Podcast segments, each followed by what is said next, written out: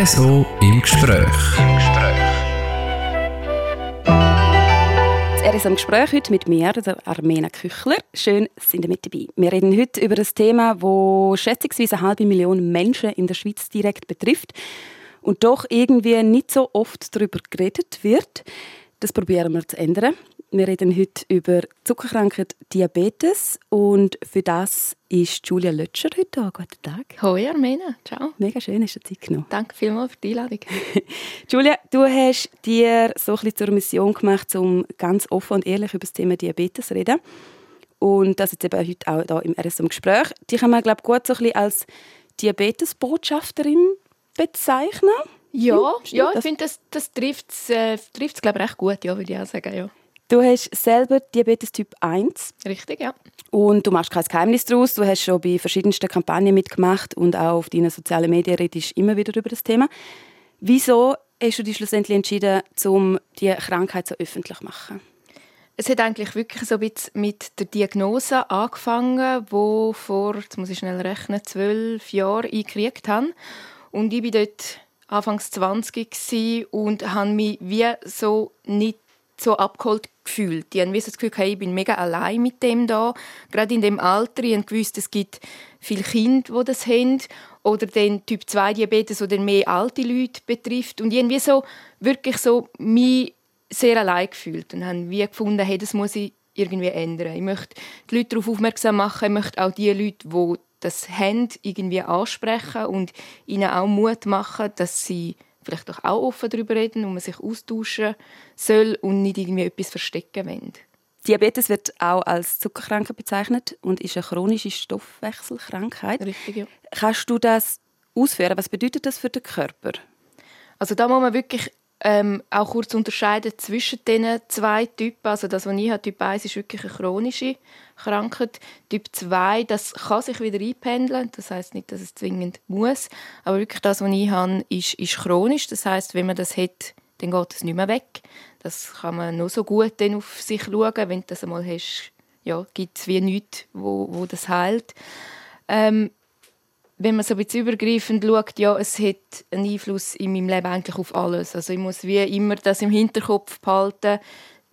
Der erste Gedanke ist meistens so, ja, man muss einfach beim Essen schauen, aber das fällt eigentlich nur dort an. Aber ich muss schauen, auch wenn ich Sport mache, wenn ich unterwegs bin, dass ich immer genug Material dabei habe. Es ist wie so, es beeinflusst eigentlich jeden, jeden Bereich von deinem Leben. Du hast jetzt Typ 1. Wie wirkt sich das bei dir auf den Alltag aus? Wie musst du mit dem umgehen? Also ich habe einerseits ähm, habe ich eine Insulinpumpe, die ich trage, wo Insulin drin ist. Und ich muss regelmäßig den Blutzucker messen. Das mache ich entweder mit einem Blutzuckermessgerät oder, ähm, oder mit einem Sensor, den ich am Arm trage, wo wie fortlaufend der Blutzucker misst. Und den muss ich eigentlich wie immer unter Kontrolle halten. Also ich muss wie immer schauen, dass der stabil ist, der Blutzucker. Und das, das kann ich mit, mit Essen regulieren oder eben mit Insulin. Und es ist wie so meine Aufgabe, zum zum schauen, ja, dass das halt wie nicht, wie soll ich sagen, nicht, äh, nicht zu hoch oder zu tief ist. Das ist so, ich glaube, so übergreifend, so wie es erklärt. Ähm, es fängt am Morgen damit an, eben, dass ich zuerst mal schaue, wie hoch ist der Blutzucker, ist sie zum Morgen, wie viel ist sie zum Morgen, wie viel Insulin gebe ich für den Morgen ab. Und dann, das zieht sich dann so wirklich so den ganzen Tag durch. Eben immer, wenn ich etwas esse, muss ich wie kontrollieren, wie hoch ist mein Blutzucker und muss immer ziemlich genau wissen, wie viel das ich esse. Desto genauer dass ich es weiß, desto einfacher kann ich ausrechnen, wie viel Insulin das ich für das brauche. Und es ist jetzt nicht, wie soll ich sagen, 24 Stunden am Tag immer nur in meinem Kopf, aber es begleitet mich 24 Stunden am Tag schon. Also es ist wie so. Aber natürlich denke ich nicht immer dran. Und ähm, ja, eben so viele Momente, wo auch sind, wo, wo ich es dann wie nicht vergessen darf, gerade wenn man in die Ferien geht oder abgemacht hat, dann muss ich wirklich schauen, hey, schnell im Handtäschchen habe ich genug Material dabei, bin ich jetzt safe für den ganzen Tag heute oder muss ich nochmal heim oder ja, das sind wie so Sachen, wo, wo so ein bisschen, sag mal, den Alltag beeinflussen. Man ist sicher weniger spontan, als ich vorher war. Das ist eigentlich einrechnete ja, ja, also so, gerade auch so Kopfrechnen. Also Sepp äh, habe ich viel wieder gelernt, mühsam, gezwungenermaßen, weil ja, du kommst nicht darum herum, um immer irgendwie auszurechnen, wie viel ist sie jetzt, wie viel Insulin brauche ich. Ach, ja. Und das ist ja dann eigentlich so der beste Fall, wenn du einfach die mit dem auseinandersetzt, weil du halt schauen, dass sich der Pegel behaltet eigentlich, oder? Und dann gibt es aber auch die Anfälle. Ja, also das sind dann, wenn man es so nennt, Unterzuckerungen oder Überzuckerungen. Ich glaube, Anfälle ist so ein bisschen das falsche Wort, aber mir fällt irgendwie auch gerade kein besseres ein. aber eben, man unterscheidet zwischen, zwischen Unterzuckerungen und Überzuckerungen. Unterzuckerungen sind gefährlicher die passieren auch viel schneller. Also in den meisten Fällen können die innerhalb von einer halben Stunde oder sogar weniger kann, kann Unterzuckerung passieren. Es ist dann meistens schon irgendwie ein Fehl verschuldet von einem selber, weil man zum Beispiel falsch ausgerechnet hat, wie viel das man gegessen hat und zu viel Insulin gespritzt hat. Oder bei mir ist zum Beispiel auch, wenn ich jetzt mit komplett nüchternem Magen Sport mache, dann ist die Chance groß, dass ich Unterzuckerung habe. Ähm, Alkohol ist auch äh, sehr schwierig, weil wenn man Alkohol getrunken hat, wir wissen es, die Leber und die Organe müssen sehr fest arbeiten. Und die tun dann alle Reserven, die man hat im Körper rausziehen. Das heißt auch der Zucker, den man im Blut hat, sie, brauchen sie oder brauchen die Organe. Und dann ist eine Unterzuckerung auch schneller passiert als jetzt, ich sage mal, im normalen Alltag. Aber es gibt auch Momente, wo man es einfach nicht kann erklären kann, wo, wo es auch keine Erklärung gibt es einfach nicht immer dafür. Der Körper ist, Körper ist keine Maschine. Man kann es nicht immer erklären. Und das sind dann die Momente, wo, wo dann auch ein bisschen Angst machen. Weil man dann eben merkt, okay, mir geht es nicht gut, ich muss jetzt reagieren, sonst werde ich bewusstlos. Und dann, wenn ich bewusstlos bin und es ist niemand in der Nähe, der mich findet, dann wird es lebensgefährlich.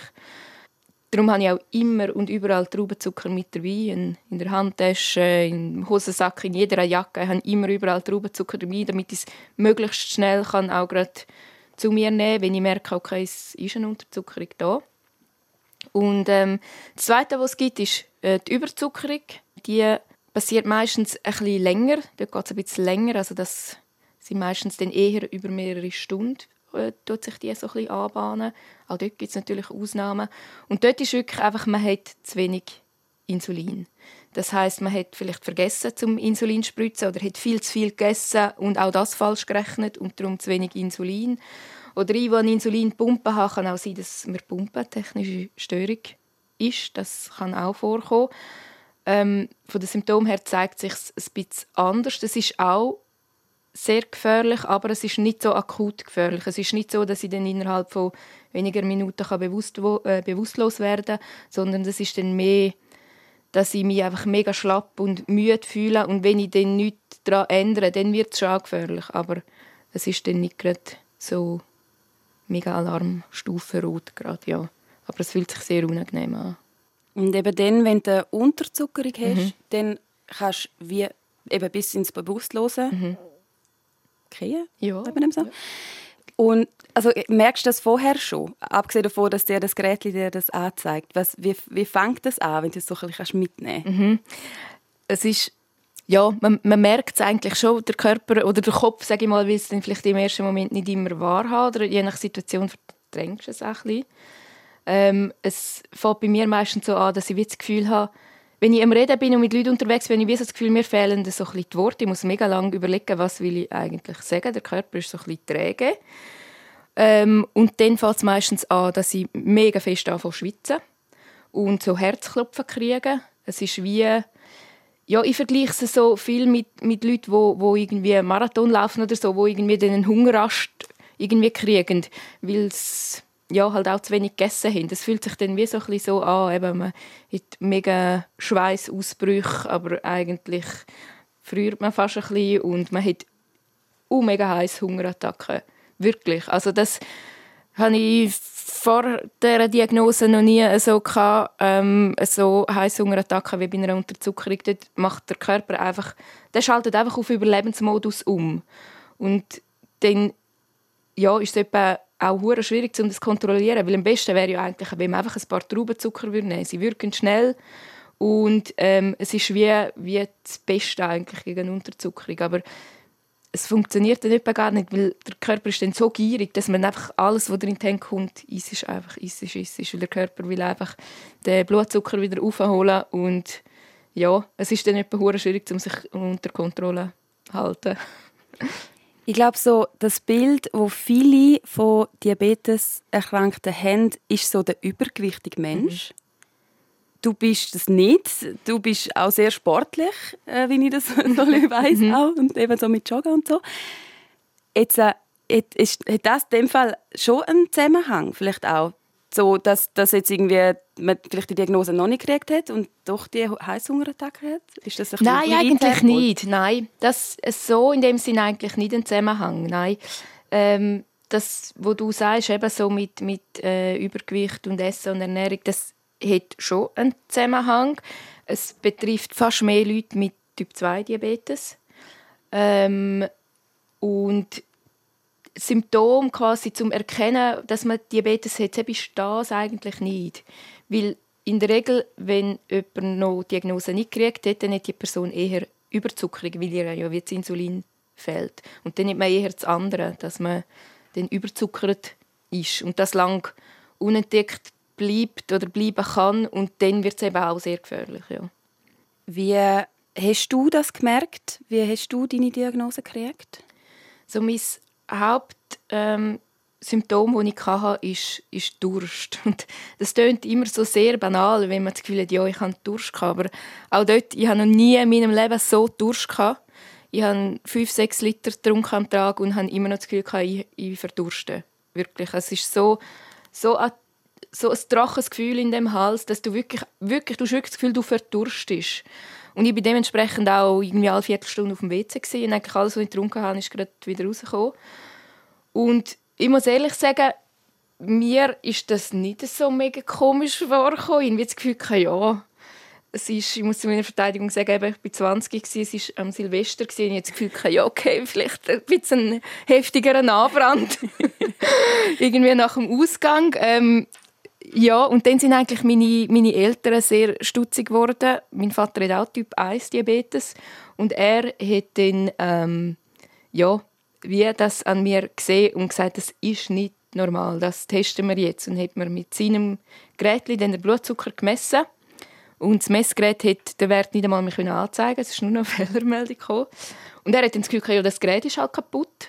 Und hat dann gefunden, wir gehen jetzt aber gleich sicherheitshalber mal ähm, zum Arzt. Aber eben, es war Neujahr, ich natürlich die Ärzte auch nicht in dem Sinn geschafft. Und dann haben wir einen Notfallarzt angerufen und er hat gesagt, sofort ins Spital. Und dann bin ich ins Spital gekommen und eigentlich immer noch so gedacht, ja, also was wollen jetzt die da von mir? und dann bin ich eine Woche dort geblieben, ja. Und ich weiss dann, so vom ersten Abend weiss ich wirklich auch nicht mehr so viel. Ich bin dann so ein bisschen in ein Delirium reingekommen, weil es mir wirklich einfach nicht mehr gut gegangen ist, ja. Ist das vom einen Tag auf den anderen gewesen, oder hätte es da, jetzt, wenn du zurückschaust, schon vorher Andeutungen gegeben, dass du Diabetes hast? Ich, ich glaube schon, ja. Ähm, also nicht mega viel, aber vielleicht so ein, zwei Wochen vorher, glaube hat sich so ein bisschen abzeichnet, weil ähm, was auch ein Symptom ist, ist so extreme Erschöpftheit, Müdigkeit. Ähm, das ist auch gewesen. aber eben, das sind alles so Sachen, die ich so ein bisschen abgespielt habe. Ich das Gefühl ja, es gibt jetzt halt Phasen, wo man halt mehr müde ist. Und was auch war, ist, dass ich relativ in kurzer Zeit viel Gewicht abgenommen habe. Was gerade so unter Weihnachtszeit ja eigentlich auch nicht unbedingt typisch ist, im Gegenteil. Ja. Und das ist aber effektiv wirklich erst im Nachhinein, dann, wo ich dann wie so die, die typischen Symptome haben sie, haben sie mir dann erklärt. Eben wirklich Durst ist so eines von, von, der, von der häufigsten, die die Leute ähm, haben und eben so Gewichtsverlust. Und dann musste ich sagen im Nachhinein, okay, ja, eigentlich hat sich ein bisschen abzeichnet, ja.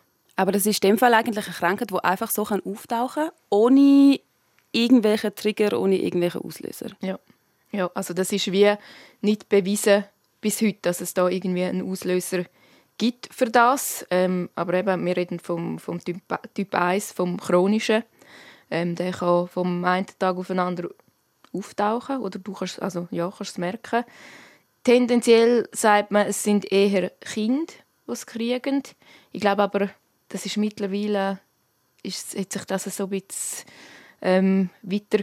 Also ich kenne wirklich auch sehr viele Leute, die eben so wie ich junge Erwachsene waren oder sogar noch älter, die Diagnosen gekriegt haben. Ja. Ja, und beim Typ 2 ist, dort ist es dann schon eher so, dass es durch, ich sage jetzt mal, jahrelanger schlechter Ernährung, ähm, schlechter Lebensstil kann auftauchen. Ja, und dort kann es dann auch wieder weggehen, wenn man, wenn man, sich, äh, wenn man das ändert, so ein bisschen mehr schaut. Auch dort eben, es ist überhaupt nicht zwingend, dass das wieder weggeht. Oder dass es nur der Auslöser ist, aber, aber es ist wie die Wahrscheinlichkeit grösser dort so. RSO im Gespräch. Es gibt mittlerweile auch recht viele Hilfsmittel. Das hast du vorher gesagt mit dem Gerät, mhm. wo du am Arm glaub, hast. Genau, ja, wechselt einmal ein bisschen ab. Oberschenkel, Arm, Bauch, so ein bisschen überall, ja. Kannst, kannst du mir dort so ein bisschen erzählen, was das, wie sich das verändert hat in den letzten paar Jahren? Ja, ich glaube, gerade eben in den letzten 10, 12 Jahren, wo ich es jetzt habe, hat sich extrem viel geändert. Ähm, was ich persönlich super finde. Ich bin auch immer mega interessiert. Ich schaue auch immer so, was gibt es Neues und ich gehe dann auch zu meinem Arzt und finde, ich möchte es mega gerne ausprobieren und so. ähm, und ja, wirklich angefangen vor zwölf Jahren habe ich einfach mit der zwei ganz normalen Spritzen, wo ich musste mehrmals am Tag einfach Insulin spritzen. Ich hatte keinen Sensor in Blut genommen mit einem Messgerät, so wie man es auch kennt von einer normalen Arztkontrolle, die man machen muss. Und ähm, Insulinpumpen hat es dort in dem Sinn schon gegeben. Aber ich glaube, die haben sich in den letzten Jahren auch mega verbessert. Also es gibt wirklich solche, die die schon selber ein bisschen arbeiten können. Weil die erste Pumpe, die ich hatte, dort habe ich von A bis Z alles selber programmieren. Immer müssen sagen, ich brauche so viel Insulin, ich esse jetzt so viel. Und dann hat die das abgegeben. Und jetzt gibt es wie solche, wo du schon so ein bisschen vorprogrammieren kannst oder auch mit einem Sensor zusammen arbeiten. Und eben dieser Sensor tut eigentlich wie deinen Glukosezucker messen, über die Haut, nicht über das Blut, sondern den hat man wie auf der Haut. Und dass dann der Sensor wie mit einer Pumpe kannst koppeln und dann tut der, der Sensor Daten eigentlich fortlaufend an die Pumpe schicken und sagt dann zum Beispiel auch, hey, Achtung, jetzt kommt dann bald eine Unterzuckerung, die Insulinmenge reduzieren. Oder umgekehrt, hey, der, ähm, der Blutzucker ist am Ansteigen, du die Insulinmenge ein bisschen erhöhen. Und das funktioniert schon recht gut. Ich habe immer noch die Hoffnung, dass das da noch mehr geht. Ähm, weil eben, es ist ein technisches Gerät, es hat zwischendrin mal einen Ausfall und man kann sich wie einfach nicht hundertprozentig darauf verlassen. Also ich glaube, das soll man auch nicht. Also muss ja gleich noch ein bisschen mit gesundem Menschenverstand auch damit umgehen. Aber es erleichtert den Alltag schon sehr fest. Es nimmt auch eine Angst weg, jetzt bei mir persönlich, weil ich weiß, hey, der tut mich wie vorwarnen, bevor es eben zur Unterzuckerung kommt. Vorher, ohne diesen Sensor habe ich es erst gemerkt, wenn ich die Unterzuckerung schon hatte. Dann habe ich gemerkt, okay, jetzt ist etwas nicht gut. Und jetzt tut er wie so eine halbe Stunde vorher sagen, pass auf, was könnte denn passieren? Es gibt, glaube ich, auch Hunde, die das können, oder? Ja, das ja. Toll. Ja, das finde ich auch mega toll. Ja. Und das fasziniert mich auch extrem fest. Ich habe das auch schon gesehen bei ähm, bei, einer, bei einer Bekannten, die Diabetes hat, die so einen Diabetikerhund hat. Und das finde ich wahnsinnig faszinierend, wie der das erschmückt, das, wenn du eine Über- oder eine Unterzuckerung hast und dementsprechend dir dann ein Signal gibt und die warnt. Ja. Hast du das auch schon überlegt? ah, ja, ja, auch schon überlegt, aber irgendwie gleich so, es ist, ich weiß, es ist mit sehr viel Aufwand und Geld verbunden, um die Ausbildung auch, auch machen zu lassen. Aber ich würde es jetzt nicht komplett ausschließen, wer weiß, ja, weil es ist gleich irgendwie, eben so, was ich höre, es ist extrem zuverlässig. Sind ja. Zum Teil wahrscheinlich schon fast zuverlässiger als irgendwelche Geräte, oder? Ich habe auch das Gefühl, ja. Mhm. Und bei mir wäre es sicher zuverlässiger als meine Kopfrechenkünste. Wie reagiert dein Umfeld auf deine Diagnose, wenn jetzt du zum Beispiel deinen Arbeitgeber oder Leute, die du neu kennenlernst? Das ist immer recht unterschiedlich, glaube ich, ja. Aber im Großen und Ganzen auch immer sehr positiv. Also jetzt gerade bei Leuten, die ich, die ich kenne. Die meisten sind dann auch gerade irgendwie mit einer gewissen Neugier verbunden, die dann so ein bisschen Fragen stellen. Und wenn sie merken, okay, ich bin relativ offen, dann getrauen sie sich auch. Viele sind dann am Anfang auch so ein bisschen verhalten und denken, ja, ich will die nicht zu nahe oder so. Aber ich gebe dann glaube schon einmal das Zeichen, dass sie wie sagen, hey, wir müssen nicht darüber reden, aber wenn du Fragen hast oder etwas wissen willst, go for it. Also das ist wie so, ich persönlich finde es einmal gut, wenn die Leute fragen, weil ich auch festgestellt es gibt so viel so viele Vorurteile, die die Leute äh, mit umtragen oder eben, wo irgendwie die Typen durcheinander bringen oder wie du vorher angesprochen hast, ja, haben die Leute auch schon so oft gesagt, ja, aber du bist ja gar nicht übergewichtig, wieso hast du Diabetes und so. Dass ich dann wie finde, hey, fragen doch lieber irgendwie, wie, wie sieht die Krankheit überhaupt aus, anstatt irgendwie eben so die Vorurteile, die man vielleicht irgendwo mal gelesen hat, dann irgendwie weitergibt. Ja. Aber so im Großen und Ganzen sind die Leute eigentlich schon recht positiv und reagieren dann auch so, wenn sie merken, okay, ich erzähle offen darüber, dass sie dann auch sagen, hey, es ist im Fall mega schön, dass du so offen damit umgehst, weil das habe ich zum Beispiel nicht gewusst und jetzt getraue mich, um dich das zu fragen. Und das finde ich mega schön. Darum sind wir auch da. Ja. und eben so mit, mit Arbeiten und ja, hast nicht, schränkt dich nicht ein. Also du kannst wie alles machen, was die anderen auch machen. Ja, also jetzt gerade beim Arbeiten glaube ich schon mal den Job, den ich habe. Ich bin auch in dem Sinn gut vorbereitet, dass ich eben, ich habe am Arbeitsplatz überall immer Traubenzucker, ich habe auch Insulinvorrat im, im Kühlschrank im Geschäft und dort gibt es wirklich eigentlich ja, sehr, sehr wenig Situationen, wo ich das Gefühl habe, nein, es gibt glaube keine Situationen, wo ich das Gefühl habe, das geht jetzt nicht. Ähm, aber es kommt schon auf den Job drauf an. Also, also ich weiß auch, dass jetzt zum Beispiel Pilotin könnte nicht werden, weil es wie so das Risiko groß ist. Nicht, dass ich das jetzt machen machen aber so als Kind wollte ich das eben unbedingt machen. Ich wollte Pilotin werden und hätte sich dann schon früh wieder verabschiedet, der Traum. Aber ich wüsste jetzt wie so rückblickend, das wäre jetzt zum Beispiel nicht möglich. Ja. Aber so ein Bürojob, wie du jetzt machst, super. Ist... Ja, kein Problem. Ja. Hast du sonst Einschränkungen in deinem Leben, die dir das alles ein bisschen schwieriger macht? Also so, ich glaube, für mich persönlich sind es wirklich so, wenn ich in die Ferien gehe oder irgendwie spontan irgendwie etwas abmachen will. Sei es jetzt ein Wochenende oder auch nur irgendwie mal einen Abend. Das sind für mich persönlich so die Momente, wo ich das Gefühl habe, dort bin ich eingeschränkt. Weil es hat schon oft Situationen gegeben, wo es irgendwie, keine Ahnung, spontan geheißen hat, nach dem Arbeiten gehen wir noch etwas essen oder etwas trinken oder keine Ahnung, irgendwie so. Und dann habe ich gemerkt, ja, ich würde eigentlich mega gerne, aber ich kann nicht, weil ich habe zum Beispiel zu wenig Insulin gepackt heute Morgen. Und das schießt mich dann richtig fest einmal an. Und das Gleiche ist auch bei, bei Ferien, also gerade auch wenn man fliegt. Du musst am Flughafen, wir, wissen, wie es ist, die Sicherheitskontrolle. Du musst gut vorbereitet sein. Ich habe bis jetzt noch erst, glaube nur zweimal ähm, ein bisschen schwierigere Unterfangen am Flughafen. Aber es stresst mich halt wie vorher schon, dass ich wie weiss, okay, ja, es könnte wieder so mühsam sein. Und ich muss halt wirklich, auch gerade wenn ich länger weg bin, ich muss so viel Material einmal mitnehmen, wo irgendwie, also in allein einmal so einen kleinen, wie so einen kleinen Koffer, wo man ins Handgepäck nehmen kann, einmal allein nur mit Material voll. Und finde dann wie so, ja, wäre jetzt okay, wenn ich den nicht noch umtragen müsste. Also, ja. Aber wenn so am normalen Morgen, sagen wir, mhm. Arbeitstag und gehst vielleicht am Abend noch essen, das ist geplant, ja was packst du Morgen ein? Was darf nicht fehlen in, deinem, in deiner Tasche?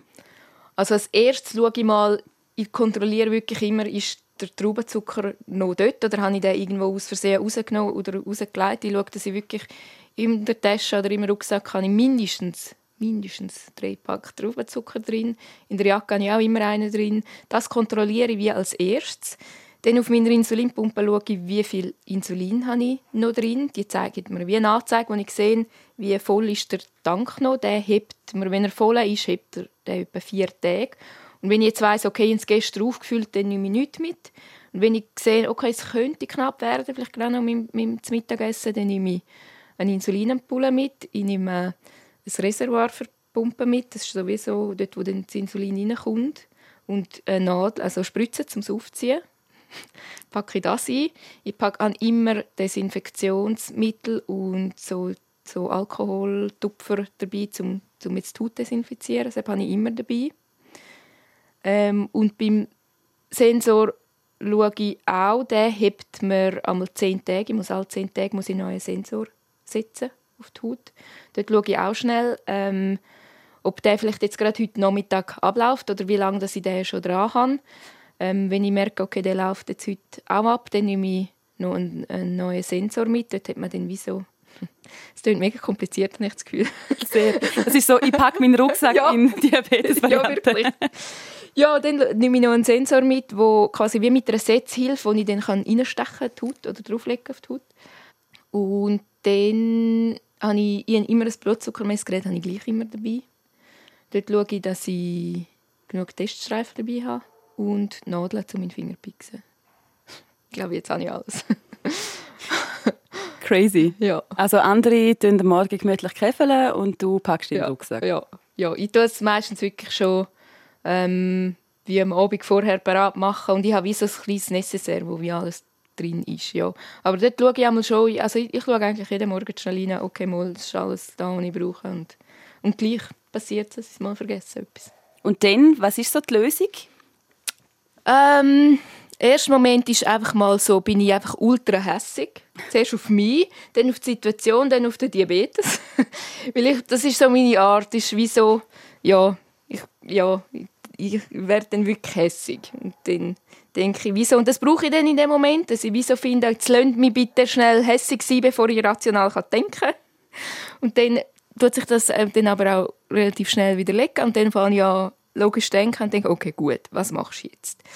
Ähm, ich habe dann wie so, ja, verschiedene Szenarien, auch je nachdem, wo ich bin oder mit wem ich unterwegs bin. Entweder gehe ich halt einfach wieder heim und hole das Zeug.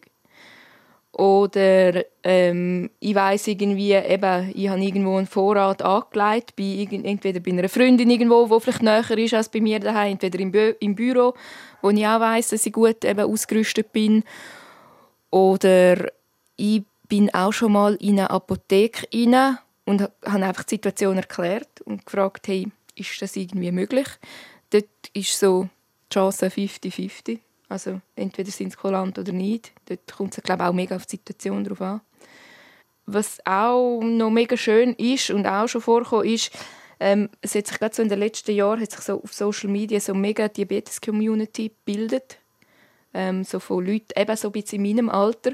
Und dort kannst du dann auch, also zum Beispiel auf Facebook oder wir haben auch WhatsApp-Gruppen, wo man reinschreiben kann, hey, ich bin da, ich habe ein Problem, kann mir jemand aushelfen? Und das funktioniert recht gut und ist auch schon ein paar Mal vorgekommen, so von verschiedenen Leuten. Und das finde ich mega schön. Cool. Mhm. Also das ist auch etwas, was sich jetzt in den letzten paar Jahren in dem Fall recht, recht geändert hat. Ja, ja, wo wirklich am Anfang ich mir eigentlich gewünscht hätte, als ich die Diagnose gekriegt habe, und wie gemerkt okay, das ist wie noch nicht da angekommen, irgendwie, oder irgendwie fehlt mir wie noch so ein bisschen. Und ich bin dann wirklich auch so ein bisschen aktiver selber aktiver geworden und habe gemerkt, je aktiver dass ich gerade auf Social Media geworden bin, wie, wie viele Leute ich dann dort auch angetroffen habe. Wirklich online. Und sich dann wirklich so ein bisschen eine Community gebildet hat. Und wir treffen uns auch in, in real life, wie man so schön sagt. haben wir uns auch schon getroffen, ja. Und irgendwie zusammen etwas gemacht und uns austauscht. Und das ist wirklich, ich sage jetzt mal so in den letzten fünf Jahren so ein bisschen entwickelt. Und das finde ich mega toll. Was muss man grundsätzlich, oder gibt es irgendetwas, was man grundsätzlich könnte, soll beachten, wenn man jetzt mit dir unterwegs ist? Sagen wir, wir zwei gehen irgendwie nachher noch ein bisschen spazieren. Gibt es irgendetwas, was ich machen könnte, wenn ich mit einer Person mit Diabetes unterwegs bin, wo würde helfen? Das finde ich eine mega, mega gute Frage, ja. Ähm, also ich glaube, solange ich mich wie normal verhalte, dann ist es wie okay. Aber wenn du ich sage mir jetzt im, im, im Moment von, oder in der Situation vom Spazieren und du hast das Gefühl, hey, ich reagiere irgendwie nicht so richtig auf das, was du sagst oder ich gebe komische Antworten, dann frag doch mal, ist alles okay bei dir oder ja, ist irgendwie etwas vielleicht mit dem Blutzucker oder so und da kommt es dann glaube ich, auch darauf an, wenn ich dann finde, oh ja, könnte sein, ich kontrolliere schnell, dann ist wie okay, aber wenn ich dann auch dort vielleicht komische Antworten gebe oder, oder irgendwie du merkst, ähm, ich, ich werde fast bewusstlos oder habe irgendwie Mühe, um, um irgendwie noch stehen bleiben oder, oder mitlaufen. Dann gib mir zur Sicherheit Traubenzucker. Du kannst wie nicht in dem Moment zu viel Traubenzucker geben. Also logisch, ich würde jetzt nicht gerade das ganze Pack nehmen, aber es ist in dem Moment wie viel weniger gefährlich, als wenn man einfach nichts macht. Und eben, die Leute, die mit mir unterwegs sind, wissen, ich kann es irgendwie überall. Und dann, wenn ich es nicht selber schaffe, nehmen sie mir aus der Jacke raus und, und geben mir einen in die Hand. Ähm, und dann irgendwie, keine Ahnung, dass ich irgendwie mal drei Traubenzucker esse. Aber ich glaube, wenn man wirklich das Gefühl hat, okay, etwas stimmt nicht, was man nicht kommt, ist mir ist dann lieber ich dann einmal zu viel im Notruf anrufen, als, als nicht reagieren. Ja.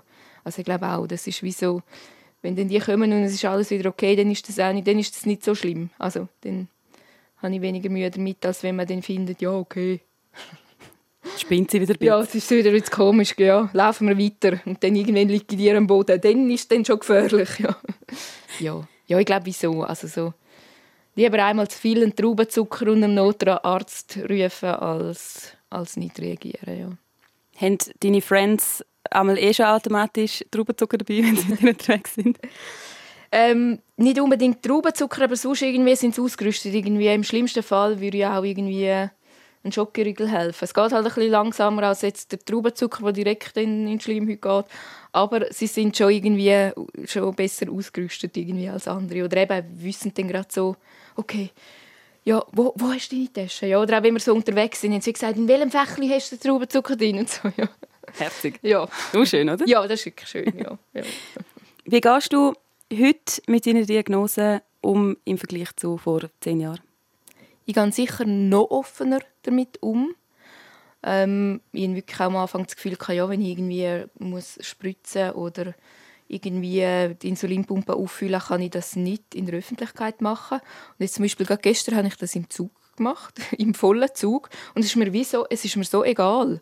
Es ist wie so, ja, ich muss das jetzt gerade machen und wenn es jetzt halt der Person bei mir im Abteil nicht passt, dann tut mir das leid für sie aber dann soll sie gehen, wenn sie, wenn sie das stört. Und es ist nicht so, dass ich mich jetzt im, im Zug WC verkrüche, wo es nicht sauber ist und irgendwie das probiere einigermaßen hygienisch über die Runde zu bringen, sondern ja, finde ich wie so, ich muss das jetzt gerade machen, sonst, ja, wenn man überspitzt würde sagen, überlebe ich nicht. Und darum, äh, glaube ich, das hat sich sicher verändert. Und auch, ich glaube auch so ein bisschen der Umgang. Ich bin schon auch gelassener geworden. Dass ich, wie, wenn jetzt halt mal etwas ist, eben, tut Felsen kommen gleich noch, aber sie sind kürzer. Und, ähm, und ja, das hat mich dann, vielleicht vor zehn Jahren hat es mich dann zwei Tage beschäftigt. So. Und jetzt ist es wie so, okay. Also es gibt auch diese Tage natürlich jetzt noch, aber sie sind schon weniger und, und weniger lang geworden, sage ich mal so. Julia, danke vielmals für deine Offenheit und fürs Erzählen. Danke vielmals, dass ich dürfen, hier erzählen Sehr, sehr gerne. Das war es mit dem RSO im Gespräch für heute. Falls ihr das Gespräch möchtet nachhören dann könnt ihr das auch jederzeit online auf rso.ch podcasts oder auch sonst überall dort, wo ihr eure Podcasts hört. Mikrofon verabschiedet sich der Mena Küchler. Ciao. RSO im Gespräch. Im Gespräch.